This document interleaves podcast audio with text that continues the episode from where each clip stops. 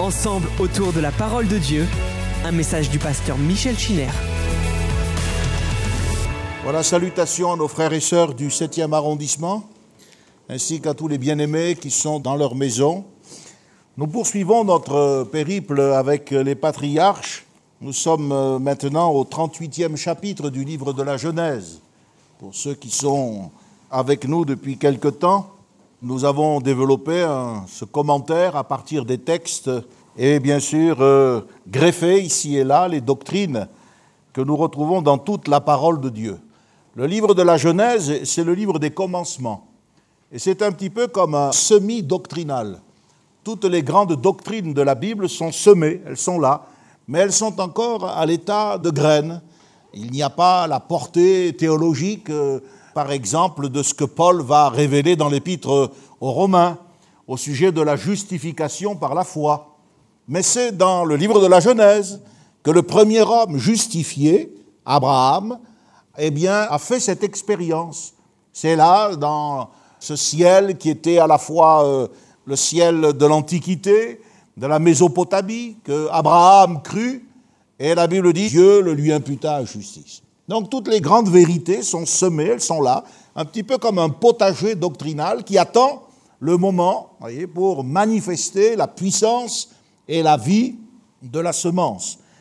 Avec Joseph, on va voir quelque chose d'extraordinaire dans le livre de la Genèse, alors qu'il a été question de l'esprit qui planait au commencement, alors que le cataclysme hydraulique du déluge est en rapport avec le fait que l'esprit a été retiré, avec Joseph, il nous est dit que trouverions-nous un homme comme lui ayant l'Esprit de Dieu? C'est très important que dès le commencement, l'Esprit de Dieu soit présent à la création pour le jugement de l'humanité perverse, mais aussi présent dans un homme.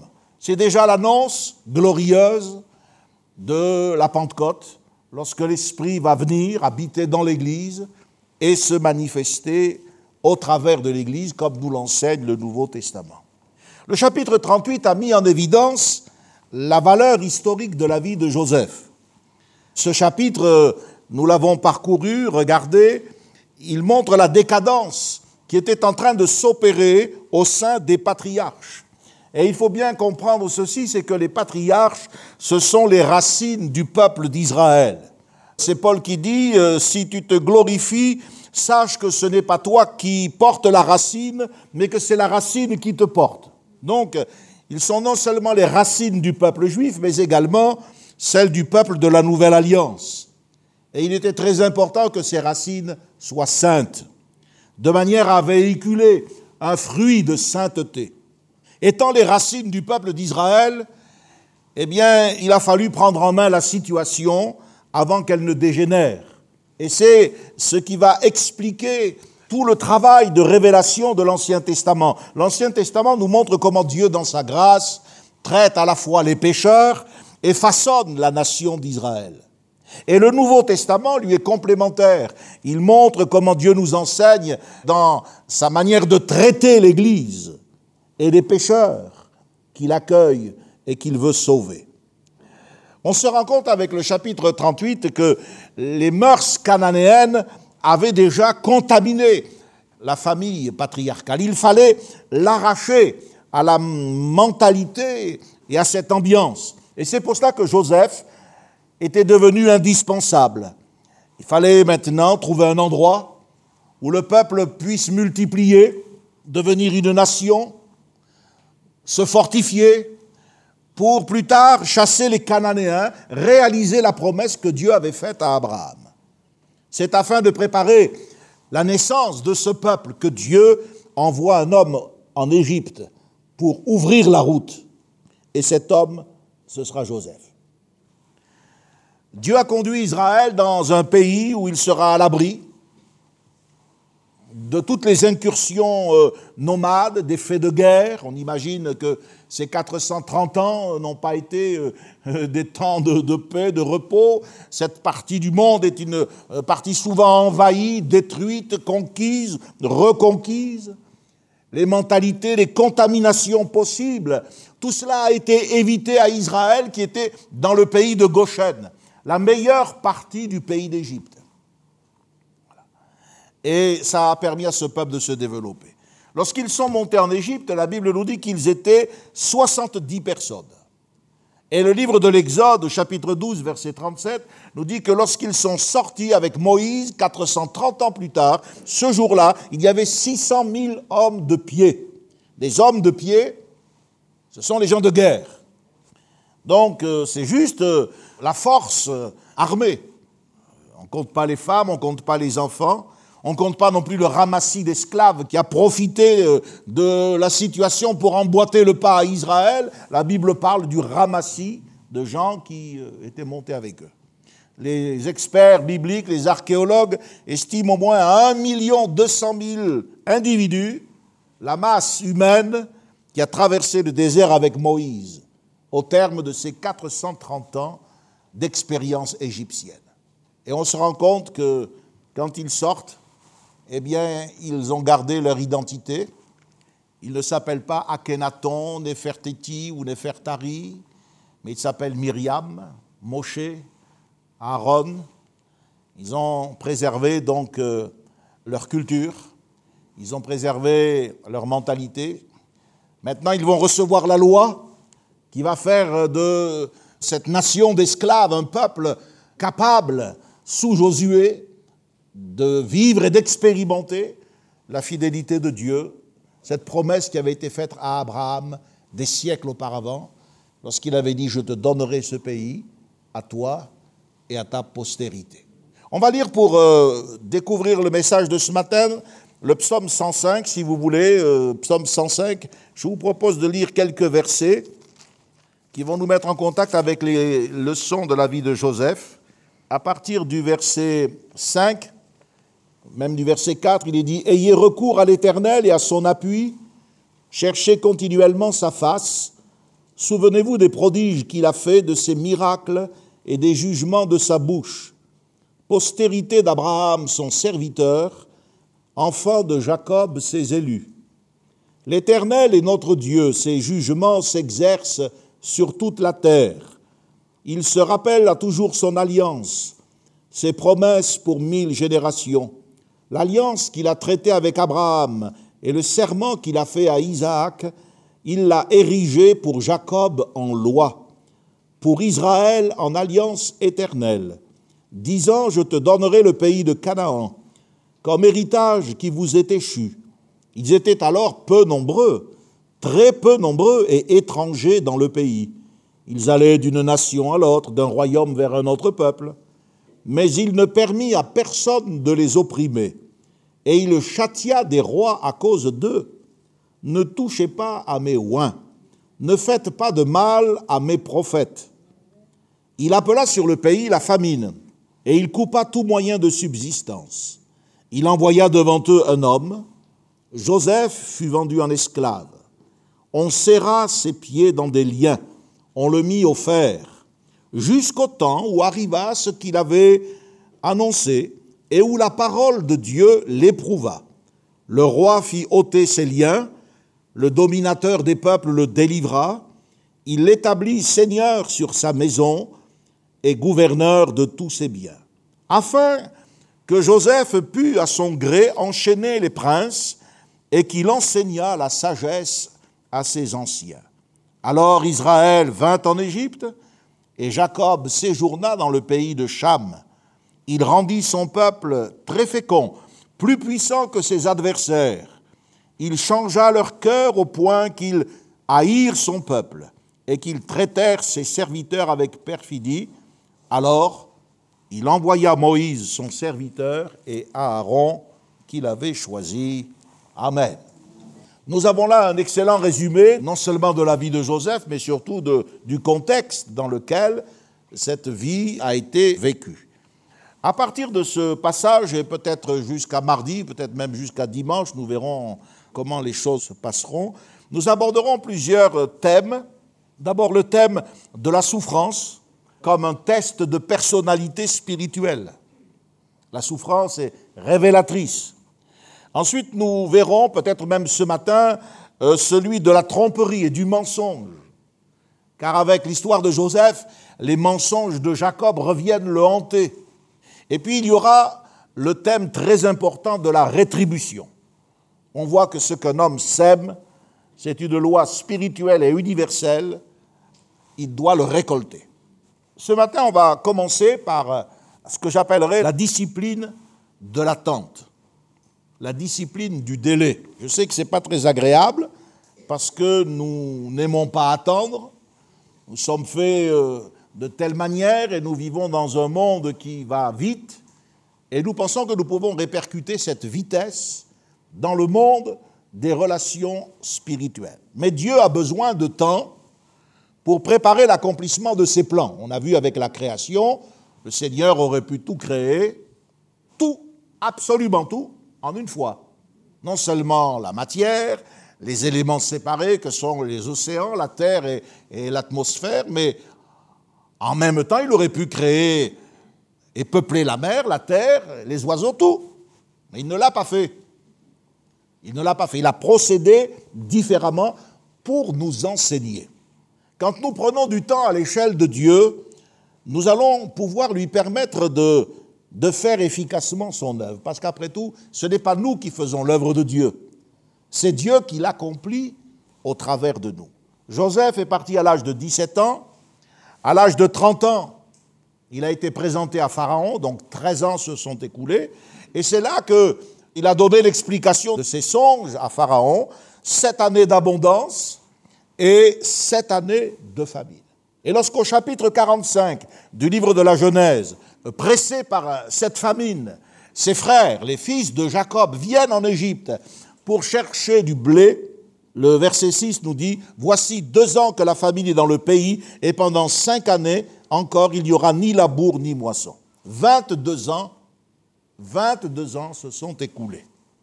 Voyez, l'histoire ne s'est pas faite en un instant des années de travail patient du Saint-Esprit, c'est ce qui a fait de Joseph cet homme remarquable. Dans le psaume 105, il est dit, chantez en son honneur, verset 2, parlez de toutes ces merveilles. Eh bien, Joseph était l'une de ces merveilles.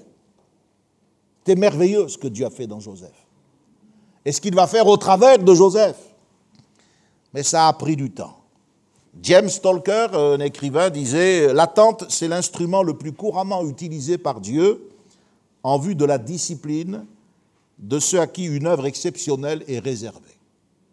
Le principe biblique de l'attente, vous le retrouvez, il est facile à suivre. Dans la vie de tous ceux qui, à un moment ou à un autre, ont été appelés à participer à l'accomplissement des projets divins. Par exemple, Moïse, qui va survenir après euh, Joseph. On serait tenté de raccourcir le ministère de Moïse au miracle dans le désert et d'oublier 40 années de préparation, 40 années de silence à se purifier les oreilles des bruits de la cour d'Égypte pour pouvoir capter la parole de Dieu, la comprendre et la transmettre. Moïse a vu le buisson en feu sur le mont du Sinaï alors qu'il avait 80 ans voyez, l'échelle de Dieu est différente de la nôtre. C'est aussi l'échelle de Jacob, cette échelle qui part de la terre et qui nous conduit au pied du Seigneur. David, lui, beaucoup plus tard, a attendu 13 ans avant d'être roi. Pourtant, d'après ce que la Bible nous dit, il semblait qu'il y avait une urgence. Saül perdait la tête, et David, lui, passait son temps dans les montagnes, à se cacher, même chez les ennemis, les Philistins. Ce temps semblait être du temps perdu, c'était interminable et même intolérable. Mais du point de vue de Dieu, c'était quelque chose d'indispensable. Prenez Élie, période des rois. Élie a attendu euh, du temps d'Akab, dans les gorges profondes du torrent du Kérit. Il a attendu là, D'abord, les corbeaux venaient lui apporter de la viande, du pain, et puis un jour, ils sont plus venus. Il n'y a pas eu un résultat positif. Il n'y a pas eu un miracle, rien. L'homme énergique, l'homme ardent, enthousiaste, qui était capable de faire face à 850 prophètes de Baal et d'Astarté, 400 et 450, de les mettre à mort. Cet homme-là, il semblait ne plus avoir aucune initiative, paralysé. Il s'est contenté d'attendre. Esther, encore plus loin dans le temps, période des Mèdes et des Perses, Esther a dû souvent se demander à quoi servirait sa vie. Et qu'est-ce que c'était que cette histoire d'être sortie de l'anonymat pour se retrouver dans le, harem du grand monarque? Jusqu'au jour où elle a compris pourquoi elle avait été préparée pour ce temps-là.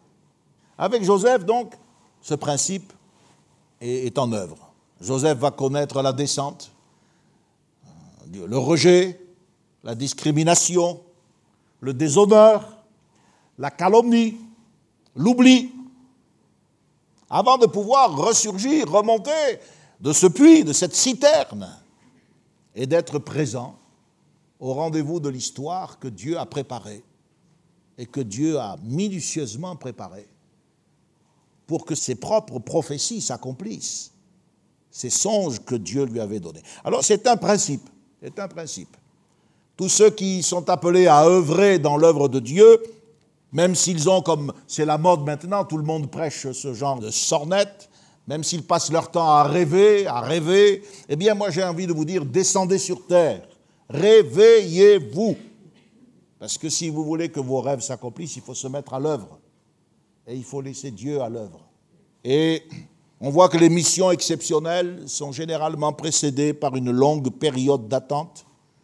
Et tous ceux qui veulent entrer dans l'œuvre de Dieu doivent apprendre par ce chemin qui est un chemin douloureux.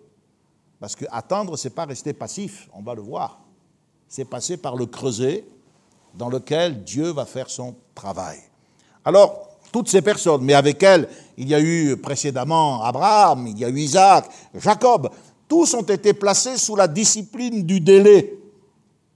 Jacob a cru qu'en achetant et en trompant son frère, profitant de son appétit vorace, tout allait se réaliser. Et puis quand son père a posé ses mains sur lui, qu'il l'a entendu dire que mon fils soit béni et qu'il soit comme le champ arrosé. Il s'est dit, ça y est, ça y est. Eh oui, mais ça y est, non. Jacob a pris le chemin vers la Mésopotamie. Et ce n'est que plus de 20 ans plus tard que dans son combat, nous l'avons vu avec l'ange de l'Éternel à Péniel, il comprendra que le droit d'aînesse ne peut pas se ravir, la bénédiction de Dieu ne peut pas se dérober, elle se donne quand des conditions spirituelles et morales sont remplies. Le délai ne contrecarre jamais le dessein de Dieu. Ce n'est pas un oubli, ce n'est pas Dieu qui met de côté quelqu'un.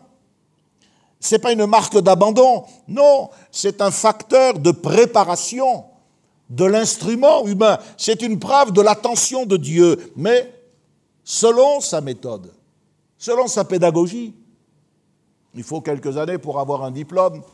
Et les facultés de théologie ont réagi un petit peu à la manière des gens du monde. Avec un diplôme, vous êtes prêts. Mais vous savez, quand vous avez un diplôme de théologie, euh, il est tout juste bon à être dangereux.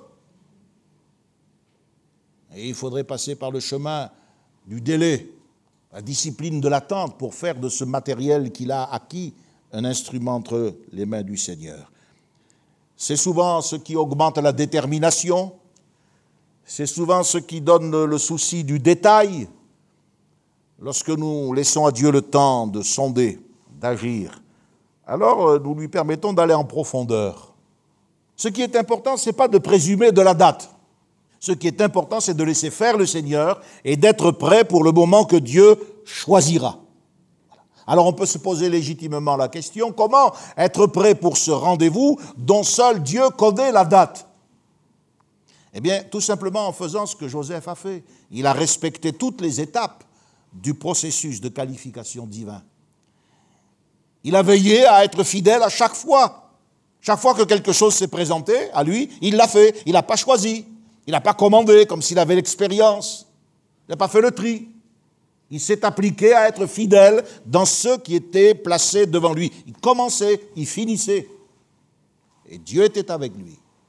Je suis convaincu que notre vie, euh, c'est comme un long corridor. Il y a beaucoup de portes qui sont fermées et vous aimeriez bien les ouvrir. Mais il faut attendre et apprendre à attendre celle que Dieu a ouverte, car il est écrit dans ce livre, j'ai mis devant toi une porte ouverte. Le problème, c'est que nous ne voyons pas souvent ce qui est devant nos yeux. Ne manipulez pas les circonstances. Apprenez à attendre. Remarquez tous les textes de la Bible où il est question d'attendre. Attends-toi à l'Éternel, confie-toi en lui, celui qui repose à l'ombre du Tout-Puissant. Dans la Bible, il est rarement écrit euh, dépêche-toi, bien qu'il y a des urgences aussi. C'est l'attente qui va développer votre endurance. C'est elle aussi qui va accroître votre dépendance de Dieu. Et c'est l'attente qui va détruire votre suffisance. Parce que quand on démarre dans l'œuvre de Dieu, on ne doute de rien, surtout pas de soi-même. Eh bien, Dieu va nous apprendre à laisser s'écouler tout cela. Dieu n'est pas notre garçon de course. Dieu n'est pas celui qui se précipite quand on tape dans les mains ou quand on claque dans les doigts. C'est vrai que attendre va à l'encontre de notre nature humaine. Nous aimerions que Dieu se presse un peu. Mais le problème, c'est que quand Dieu entreprend quelque chose, son but à lui, c'est de réussir. C'est pour cela que Dieu prend son temps. Il réussit tout ce qu'il entreprend, à la différence de nous. Nous réussissons bien peu de choses. Parce que la Bible dit que Dieu fait toutes choses belles en son temps. Et ce temps prend en considération l'élément humain, l'agent moral que nous sommes. Dieu nous, nous prépare, donc, dans des périodes où le monde semble se passer de nous. C'est ce qui s'est produit pour Joseph. Il est tombé dans une fosse et là, le monde l'a oublié. Il s'est retrouvé dans la maison de Potiphar, puis dans la prison, et, et les événements politiques n'ont pas cessé de se mettre en place. Dieu nous prépare dans des périodes où le monde semble se passer de nous et il nous apprend que nous ne sommes pas indispensables. ben oui, parce que comme il y en a qui ne doutent de rien, ils ne doutent surtout pas euh, du rôle majeur qu'ils sont appelés à jouer. Et Dieu nous montre, au travers de l'exemple de Joseph, que ben, tout ça s'est évacué, tout ça, ça doit partir. Pendant ce temps, comme je le disais tout à l'heure, ben, Joseph a appris à être fidèle dans les petites choses. Il a été fidèle à l'égard de son père. Quand il a entendu les mauvais témoignages, les mauvais propos de ses frères, il les a rapportés. Dans la qualité de son service, il n'a pas dit, mais Dieu m'a abandonné, non, il a été esclave, mais il a fait très bien son travail d'esclave. La preuve, c'est qu'il s'est retrouvé administrateur du domaine de Potiphar, qui était le chef des gardes.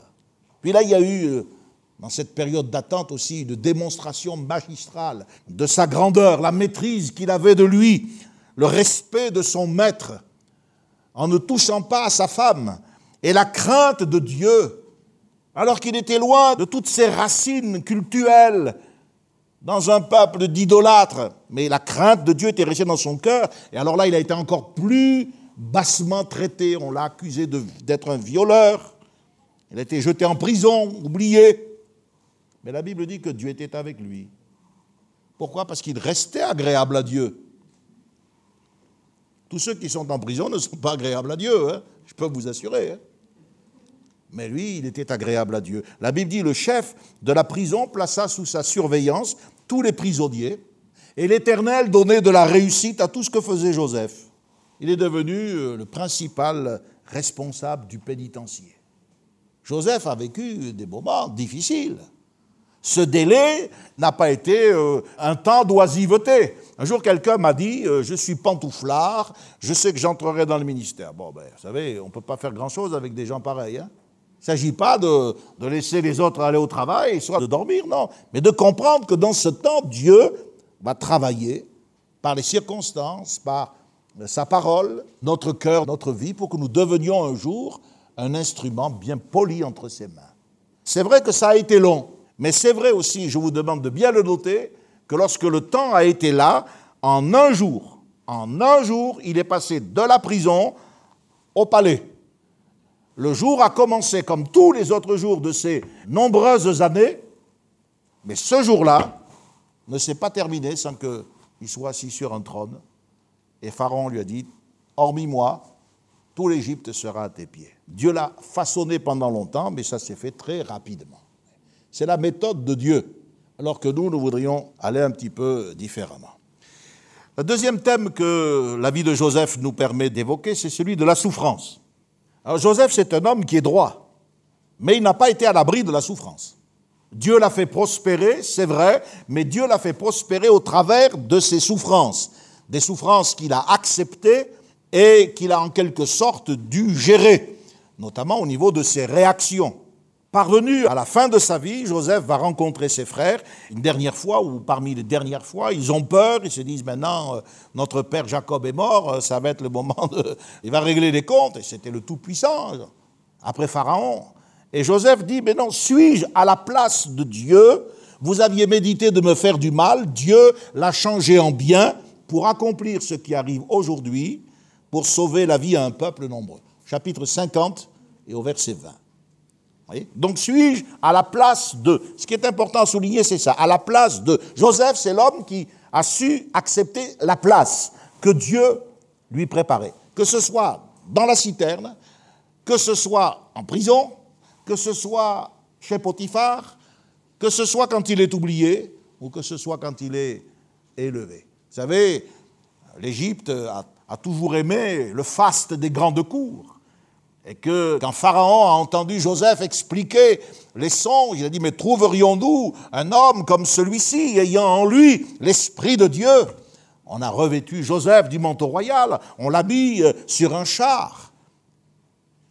Et il y avait un homme qui courait en criant Abrek, Abrek, c'est-à-dire à genoux, à genoux. Et les gens se prosternaient devant Joseph. Et Dieu l'a changé en bien. Joseph a accepté la place que Dieu voulait. Malheur à ceux qui veulent prendre une place pour laquelle ils ne sont pas destinés. Je pense que souvent ça se passe mal à cause de l'ambition dont on n'a pas été guéri. Alors on voit que Dieu est maître de tout. Dieu l'a changé en bien. Vous aviez médité de me faire du mal, Dieu l'a changé en bien pour accomplir ce qui arrive aujourd'hui. Dieu est maître de tout, il maîtrise les manifestations même du mal la haine des hommes, parce que le mot mal s'écrit euh, M-A-L, trois lettres, mais qu'est-ce qu'il y a derrière ce mal? C'est la haine des hommes, les obstacles, les situations les plus incroyables. Joseph a connu une dégringolade permanente pendant des années. Et Dieu maîtrise tout ça. Il faut bien comprendre que si Dieu n'est pas l'auteur du mal, il en est le maître. C'est-à-dire qu'il peut faire triompher la vérité la cause de sa justice en utilisant le mal, le mal que commettent les hommes, le mal que commettent eh bien, euh, les adversaires de la vérité. Il n'est pas l'auteur du mal, mais il en est le maître.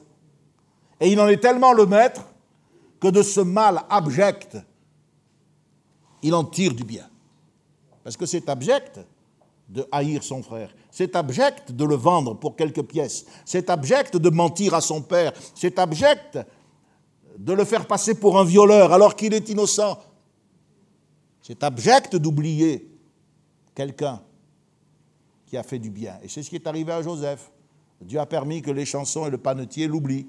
Il y en a un qui l'a oublié parce qu'il a été zigouillé. Celui-là, il ne pouvait plus se souvenir de l'autre, de Joseph. Mais l'autre, selon l'explication du songe de Joseph, il a été rétabli dans ses fonctions. Et la Bible dit, il l'oublia. Et Joseph passa deux ans de plus en prison. Pourquoi? Ben, Je ne sais pas, les suppositions sont ouvertes, mais peut-être que Joseph n'était pas encore prêt à accepter tout ce qu'il vivait. Peut-être que s'il avait été libéré à ce moment-là, il aurait repris le chemin de Canaan et, et le plan de Dieu aurait avorté. Alors Dieu l'a laissé encore le temps qu'il faut pour que tout se mette en place. Joseph, c'est l'homme qui a laissé Dieu choisir sa place pour lui. Dans l'Église, Dieu choisit notre place. Personnellement, moi, je peux vous le dire aujourd'hui, je n'ai jamais, jamais, jamais ambitionné de venir ici à Lyon, d'être le pasteur de Lyon. Jamais. Ça m'a jamais traversé l'esprit. Ça ne m'a jamais euh, amené à réfléchir, à me dire, est-ce que tu pourrais... Jamais. Ça ne m'a pas effleuré une fois. Et puis quand j'y suis venu, j'y suis resté. Parce que c'était là que Dieu me voulait. Joseph, c'est l'homme qui vous invite à, reconnaître que Dieu dirige tout.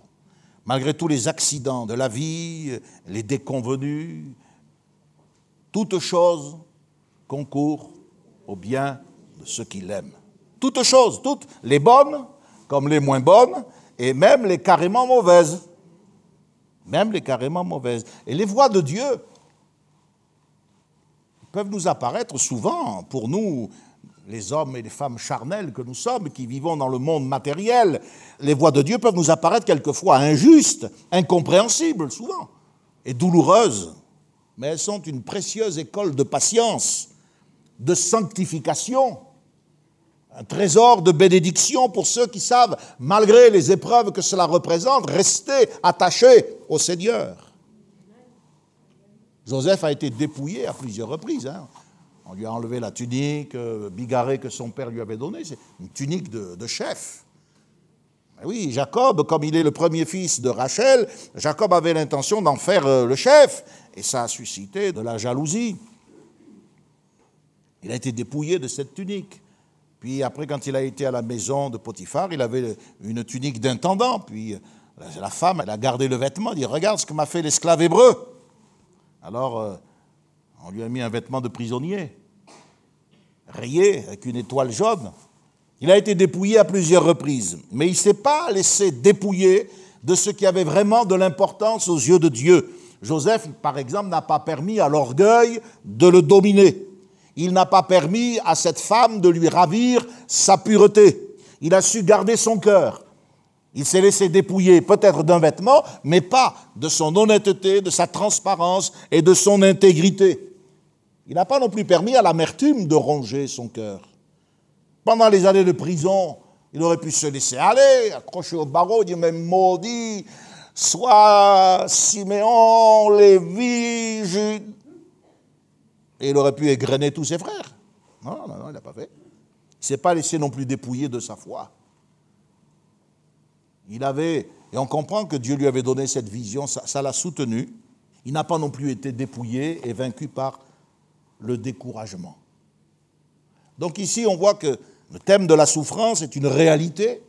On passe tous à différents degrés, à différents moments par euh, des étapes qui sont des étapes douloureuses, marquées par la souffrance. Ça peut être la maladie, ça peut être un deuil, ça peut être des difficultés euh, personnelles, peu importe. C'est là que nous avons besoin de réaliser que derrière ces choses que Dieu permet, eh bien, euh, il y a un travail qui se fait dans notre cœur. Il y a un travail qui se fait dans notre cœur. Joseph a été envoyé par Dieu, mais il a été surtout accompagné par Dieu. Dieu n'a pas cessé de le bénir et plus tard il sera utilisé par Dieu. Maintenant, on va aborder le thème de la tromperie et du mensonge. Alors, il est important ce thème. Je voudrais vous donner euh, quelques repères. La première chose que nous allons voir, c'est identité et mensonge. Ensuite, on verra la profession de foi et mensonge et puis prophétie et mensonge, et on terminera avec superstition, magie et mensonge. Il est évident que ce thème, nous le ramenons à notre vie. Hein. Nous partons de Joseph pour arriver à nous. Au chapitre 37, donc, et au verset 32, les frères euh, voient arriver Joseph. Il est venu, envoyé par son père, pour prendre des nouvelles. Je présume que vous avez tous lu hein, ce chapitre.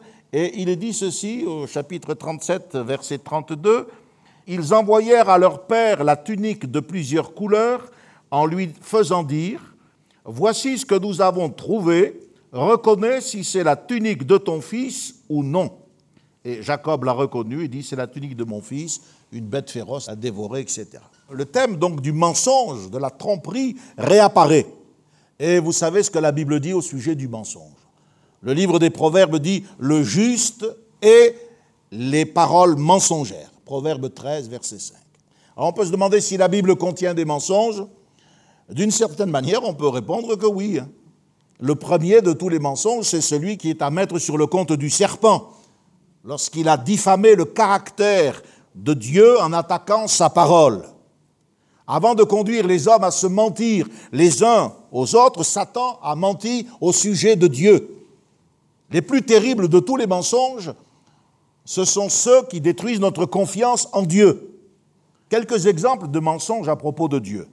Par exemple, dans Jérémie 5, 12, il est écrit Ils ont nié l'Éternel en disant qu'il n'existe pas.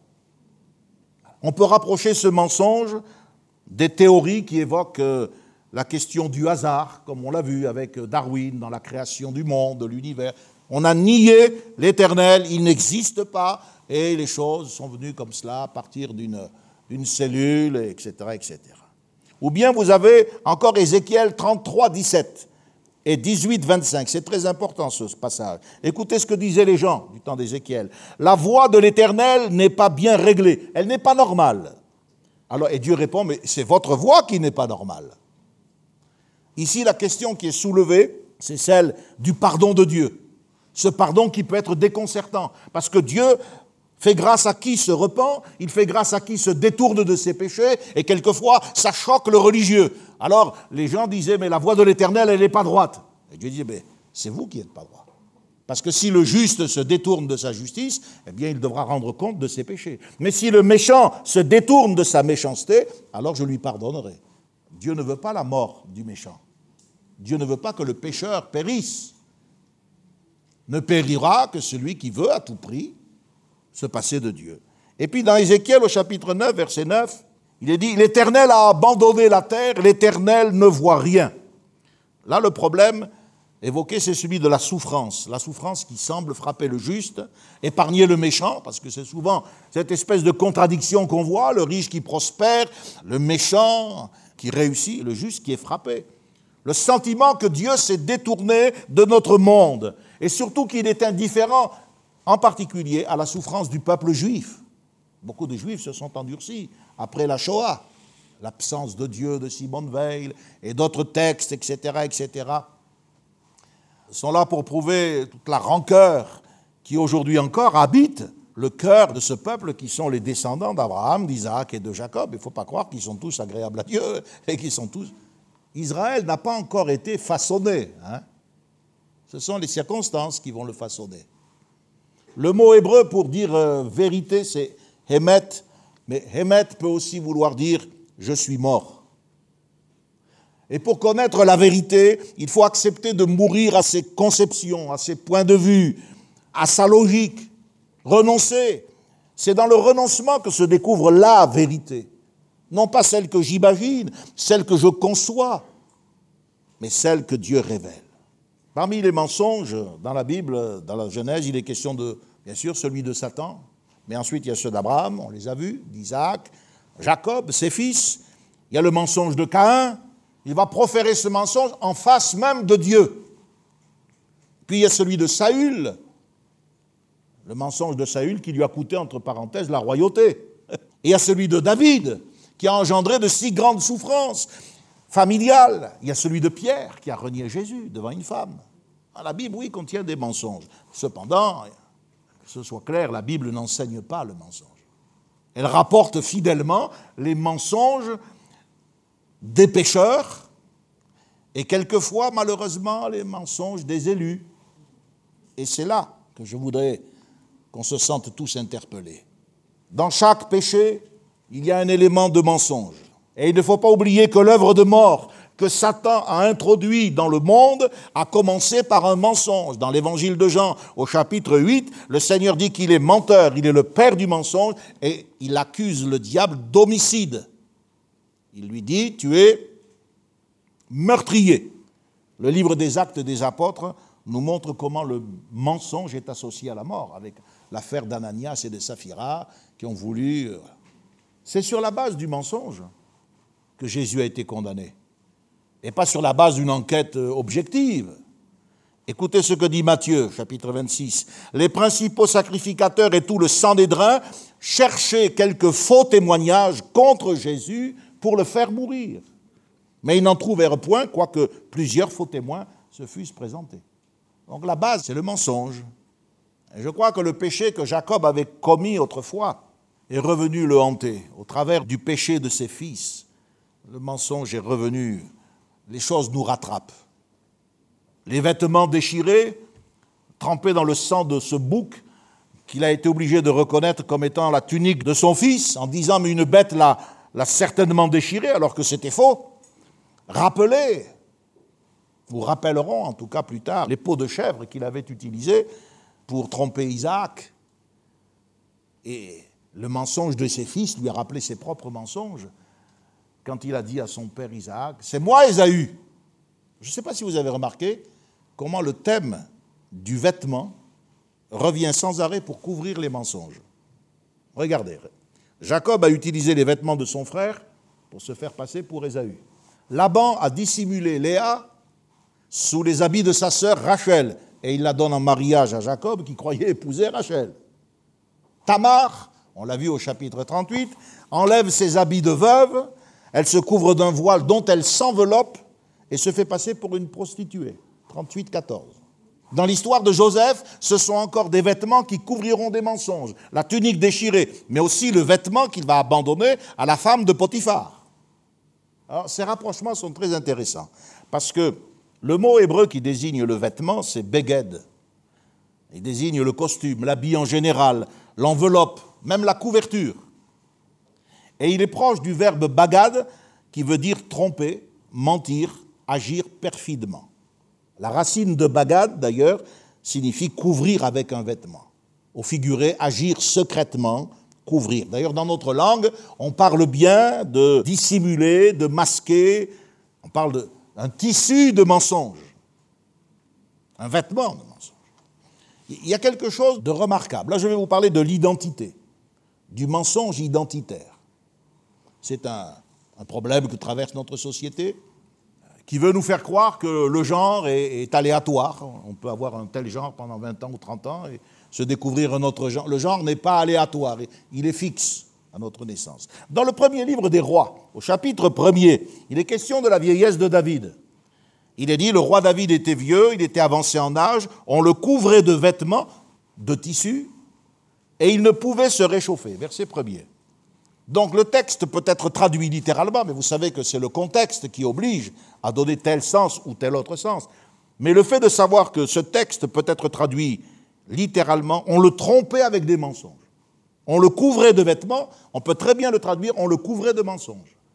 Mais on ne le traduit pas de cette manière à cause du contexte. N'oubliez pas que ce sont des consonnes en hébreu et que c'est vous qui mettez les voyelles pour donner le sens aux mots. Et c'est le contexte qui décide de la voyelle. Enfin, c'est intéressant.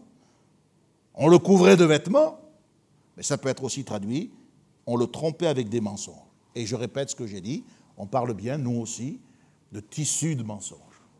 On sait depuis le chapitre 3 du livre de la Genèse, depuis le péché de Cham, le fils de Noé, que Dieu approuve le fait de revêtir le corps et de cacher la nudité. On le sait. Mais le vêtement n'a pas pour but seulement de protéger, de couvrir l'homme seulement. Le vêtement a aussi comme objectif de découvrir l'homme, de le définir, de le révéler. C'est cette révélation qui permet, comme ça, extérieurement, de reconnaître par son habit quelqu'un, celui qui le porte. Les vêtements appartiennent à la personnalité de celui qui les porte. L'habit, dans la Bible, dans la notion hébraïque de la Bible, l'habit, en tant que tel, participe de la nature de l'être de son porteur. C'est la raison pour laquelle dans les Écritures, vous trouvez des interdits en rapport avec les vêtements. Il est interdit à un homme de porter des habits de femme et à une femme de porter des habits d'homme. Deutéronome 22, 5. Une femme ne portera pas un habillement d'homme et un homme ne portera pas des vêtements de femme, car quiconque fait ces choses est en abomination à l'Éternel. Le déguisement était donc considéré comme un mensonge. Alors les chrétiens modernes ont traduit pendant un certain temps cet ordre du Deutéronome à leur façon, en disant est-ce que je peux porter un pantalon, pas porter... Mais il n'est pas question de pantalon, il est question d'habit d'homme et d'habit de femme. Ce que Dieu veut prévenir ici, c'est un délit au niveau de l'identité. Vous comprenez? Si Dieu nous a fait hommes, nous devons revêtir des habits d'hommes. Et si Dieu nous a fait femmes, nous devons revêtir des habits de femmes. La qualité du vêtement est laissée à notre appréciation. Bien sûr, il faut tenir compte du contexte civilisationnel, des traditions vestimentaires. Suivant les époques, les hommes ont porté quelquefois des robes. La djellaba marocaine, les boubous africains, les kimonos chinois et japonais, les kilts écossais, irlandais, et que sais-je, je ne suis pas spécialiste en anthropologie. Mais ce que Dieu désigne comme une abomination, ce n'est pas le tissu, c'est la confusion de genre, vous comprenez? C'est ce qui me masque. Aujourd'hui, avec la problématique qui est liée à l'identité du genre, beaucoup de jeunes se mentent à eux-mêmes. Et beaucoup souffrent énormément parce que le contexte de notre civilisation permissive les engage dans cette voie. Il est important de réaliser que le mensonge qui est au cœur de la tragédie de Jacob, de ses souffrances, quand on lui annoncera que Joseph vit, il ne le croit pas. Son cœur était déjà fermé comme une pierre. Il a passé de nombreuses années malheureux et ça a dû le hanter. Tout ce qu'il avait fait, c'était revenu. Heureusement que Dieu change le mal en bien. Il va vivre lui aussi comme une espèce de résurrection. Joseph est là. Que Dieu soit béni. Je ne voudrais pas euh, démarrer le, troisième niveau, profession de foi et mensonge. Euh, cette fois-ci, nous, allons nous arrêter là, parce que la profession de foi et le mensonge, c'est nous, ce que nous affirmons être et ce que nous ne sommes pas. Ensuite, il y a la prophétie et le mensonge. Ça, ça concerne les faux docteurs qui disent que Dieu leur a parlé, les fausses doctrines. Mais nous sommes confrontés à ça. Il y a beaucoup de faux chrétiens. Il y a beaucoup de faux docteurs. Il y a des faux Christ, dit la Bible même. Et puis, on terminera donc mardi avec la superstition, la magie, les mensonges. Dans l'histoire de Jacob, il y a plein de choses étranges, un peu magiques, qui relèvent de la superstition. Ça aussi, c'est du mensonge. Il y a beaucoup de gens qui consultent l'horoscope. Il y a beaucoup de gens aujourd'hui qui sont, sensibles à toute cette magie, les théraphimes, hein, les gris-gris, les, les amulettes, les croix, les eaux bénites. C'est bien de l'actualité que la Bible nous parle. Et tout ça, c'est du mensonge. Et on va voir ça, si vous le voulez bien, mardi soir. Je vous donne rendez-vous autour de la parole de Dieu. Que Dieu vous bénisse. On va terminer par la prière. Seigneur, nous voulons te prier par-dessus toute autre chose que tu fasses de nous des instruments, des instruments que tu pourras utiliser en ton temps, dans le champ que tu as préparé. Nous te prions, Seigneur, de nous donner la patience afin de respecter les délais de Dieu de nous donner la foi et le courage pour supporter les souffrances que nous pouvons rencontrer dans ce chemin. Et puis surtout, par-dessus tout, Seigneur, nous te demandons de nous garder du mensonge. Garde-nous de nous mentir à nous-mêmes, de nous tromper et d'essayer de tromper les autres. Car tu es un Dieu qui voit tout, tu sondes le cœur. Oh, ce matin, nous te rendons grâce parce que nous sommes devant toi, nous avons été devant la table du Seigneur, nous sommes devant la parole du Seigneur. Nous sommes dans la présence même de son Esprit. Seigneur, merci de faire ton œuvre dans nos vies, dans nos cœurs, de nous accorder ta grâce au nom de Jésus et de te glorifier. Que ton nom soit béni et que ton nom soit glorifié. Amen. Amen. Connexion. Ensemble autour de la parole de Dieu. Un message du pasteur Michel Chiner.